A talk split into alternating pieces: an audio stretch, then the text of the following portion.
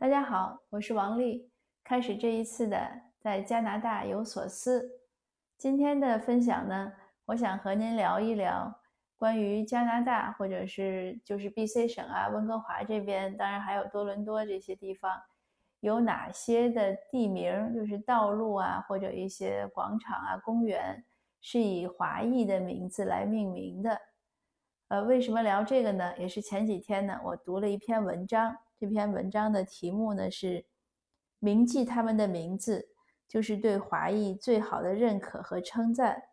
文章的作者呢是我们这边的呃张康清先生，他是一位社科学者，他原来是复旦毕业，然后很早呢就来加拿大这边留学做社科研究。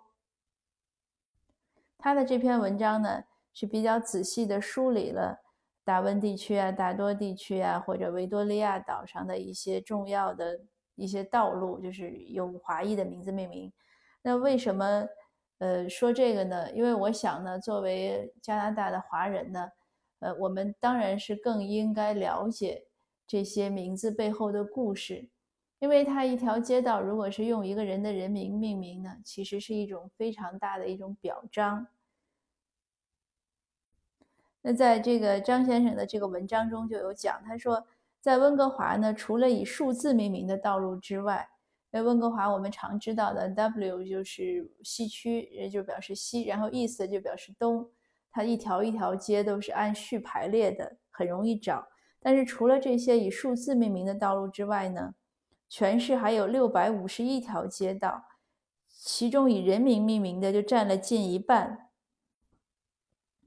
那这些以人民命名的道路呢，都是当时是认为值得纪念的。比如说，包括最早从欧洲来的开拓者、英国的王室成员，还有加拿大本国历史呀一些政治人物，或者一些当地的大的土地业主啊，一些呃像英雄呀、像二战老兵啊，或者是出色的一些少数族裔。所以呢，如果华裔的名字呢能用来给。街道命名，那真的是一种荣耀。所以，我们今天呢，就是想，我想和大家分享一下。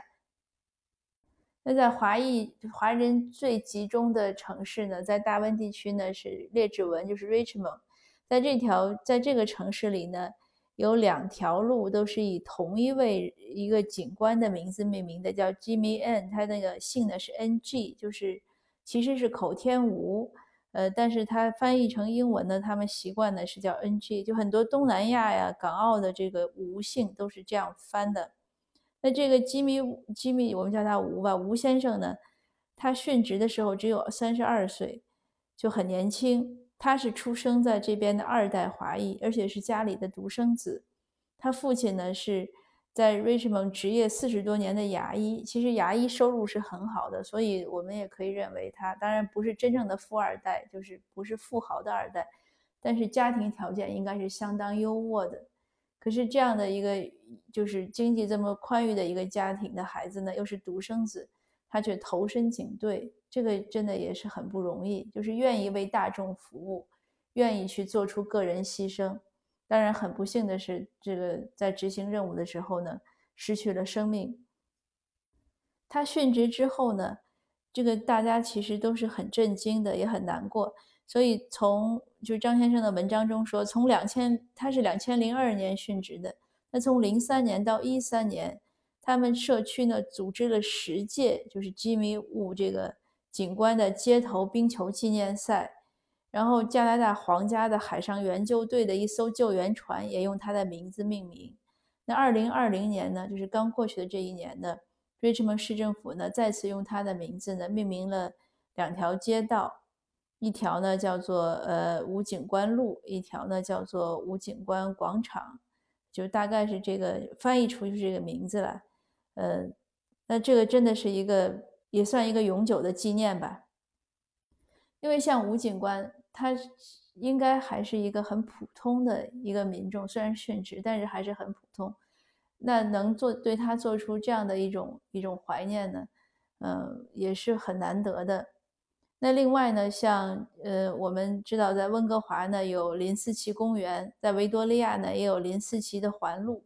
林思齐呢是一个很有名的一位华裔，他是从香港来，他也是六呃六十年代来，应该是他来了之后呢，就投身，他是做地产，就赚了很多钱。可是他做了相当多的慈善，包括我所在的城市，呃，都有他的纪念的一些，就是他投他给我们这边有一个叫 Douglas College 一个一个 college 一个学学院投资，然后在我们这个城市建了一座分校，那就很方便。然后那个学校的呃大厅里呢，就挂着他的名字啊，还有纪念物。呃，对面的公园里呢，也有一块就是他纪念他的一个牌子，所以他在我们这儿是很有名。呃，他呢还出任过省督，省督呢就像加拿大的这个总督一样，是一个荣誉职务。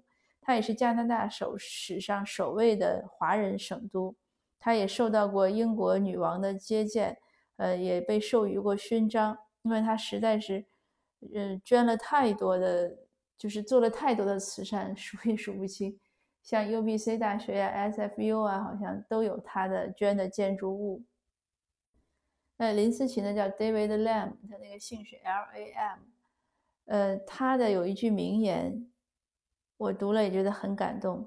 他说：“你可以立法反对歧视，但不能以立法来规范同情、谅解和善意。”所以我想呢，这也是他自己的这个就身体力行吧。他用他的善意，他用他的慈善，用他的这种对社区的奉献，来换取了、赢得了加拿大社会对他本人及以及对华裔的认可和尊重。我现在呢，也是越来越这样感觉到，就是我们很多事情是可以抗议，而而且也应该抗议对于不公平啊，对于歧视。但是同时呢，呃，我也在想呢，要做好社区深耕。怎么讲呢？就是我们社区就整个华裔社会，那不管说这个人他承认不承认他是个华人，或者是中国人，或者怎么样，但是只要长着这张脸，那他其实就别人就会认为他是华裔。那每一位华裔如果都做好自己，都能把很美好的这样的一些呃表现来展现给社会，都为社会做一些贡献。那华裔整体的这种力量呀，还有，呃，就是美誉度啊，我想相应的都是会增加的，因为我们常说世界是一面镜子嘛，你对他笑，他就会对你笑，就是要怎么说，要强和弱，要两手都要抓，软和硬两手都要抓，呃，歧视呢，就是反歧视呢不能忘，但是同时呢，也要提升自己的软实力，这也是必须的。在温哥华呢，还有一用一位女士的名字命名的一条街道和公园。这位女士她中文就叫陶黄延斌，就是她肯定是夫姓是陶喽，她自己是黄，姓黄。陶黄延斌，她是谁呢？她就是建立的这个中侨，啊，她已经去世了，她零五年就已经去世了。但是她的创立的中侨互助会。呃，来加拿大的新移民呢，尤其是华裔呢，都很了解、熟悉中侨。中侨呢，可以帮很多忙，给很多建议和指导，是个很不错的这种，就是支持新移民安家的一个机构。他的英文的这个 last name，他的姓呢是 T.O，所以很容易让人会误，就不会认为是姓来。他的这个英文名字呢是 Lillian T，就。T.O. 然后 Way 是它的陶黄岩滨径，就是它那那条街道，还有一个公园的 Lilian T.O. 的 Park 是这样的。那这个地方我还没有去过，有机会我也应该去看一下。哦，这个文章给的插图是，就是以用他名字命名的这条路呢，上面还印着他的头像，那应该找到了就不会有错。用他名字命名的路呢，也是温哥华市。第一条用华裔的名字命名的街道，呃，我们刚才说像就是 David Lam 那个林林思琪呢，他呢是在温哥华呢九五年呢用他的名字命名的 David Lam Park，这是温哥华市第一个用华裔的名字命名的公园。那在维多利亚大学呢，用他的名字命名的是学生宿舍区，还有呢一条环路。就是用在维多利亚，所以呢，这个林思琪先生呢，呃，就是他们都是在不停的创造第一。呃他是第一个温哥华市第一个公园。那陶黄延斌女士呢，她是用她的名字是命名的第一条路。还有呢，就是 Milton Wang，就是在我那本成功的传记，我和包道平先生的那个合作的他的故事里面，有很大一章，呃，在我们现在喜马拉雅的播的节目中呢，被分成了两节，因为那节写的非常长，就是关于黄光远先生 Milton Wang。黄光远先生呢，也是很了不起，他是土生，他是华裔二代，他父亲呢，很早的时候。是付了人头税来到温哥华，然后在这边呢开了现代裁缝店。那个裁缝店现在已经有一百年的历史了。那黄先生他就是也没有什么显赫的家庭背景，他完全靠个人的努力，后来经营起来很，应该是迄今为止大概是加拿大最大的一家私人的金金融公司。他的那个金融公司经营的有多大呢？就是后来呢，汇丰银行认为加拿大汇丰银行认为。已经会就是汇丰的客户已经很大很多的投资都是投给他去去进行理财，所以最后汇丰呢就只好收购了他。那黄先生他这样的就是业绩这么好，可是他生活呢很简朴，在我那个故事里也有写，就是他的一个袜子破了洞他都不舍得扔，他说他们家是裁缝，他要再缝缝。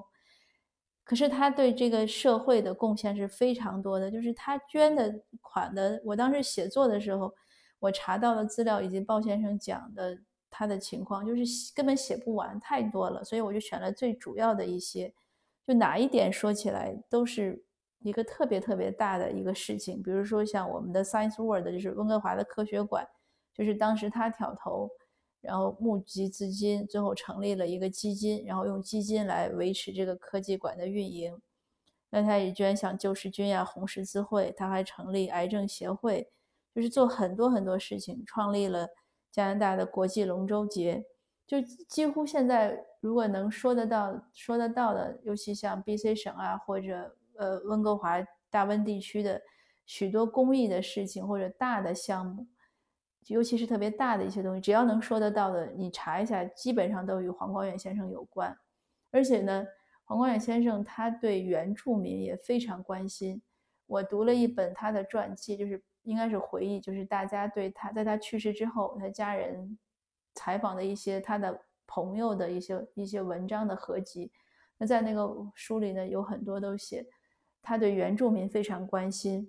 而且呢，深入到原住民的他们的生活啊、社会中，甚至于呢，当有些两个部落在有争斗的时候，他都会去帮忙调停。他是非常有大爱的人。他做了 SFU 的两届的校督，呃，应该呃校监，这也是建校以来 SFU 一九六三年建校以来唯一的华裔校监。呃，他也给 UBC 创立了一个 MBA 的计划。他在 SFU 又建了什么？就是那个剧院，就是真的是数不胜数。那他获得的荣誉呢，也是很多的，很多勋章啊、奖章啊。呃，温哥华政府呢给他颁了城市自由奖。那用他的名字命名的呢，也有街道和广场在温哥华市，就位于呃温哥华奥运村的黄光园广场，是二零一八年用他的名字来命名的。嗯，但是他去世已经有几年了，所以呢，我当时写那个写他的那个故事的时候呢，写到后来，我其实自己都落泪了。就是我们都知道很多平凡的英雄啊，或者很多慈善的人士啊，但是当你真正去了解他，听他们很多细节的故事，一些不为人知的故事的时候呢，你才知道哦，原来。他们的生活是那样的，而且他们的内心世界是是怎么样的，就是会有非常深刻和细致的了解。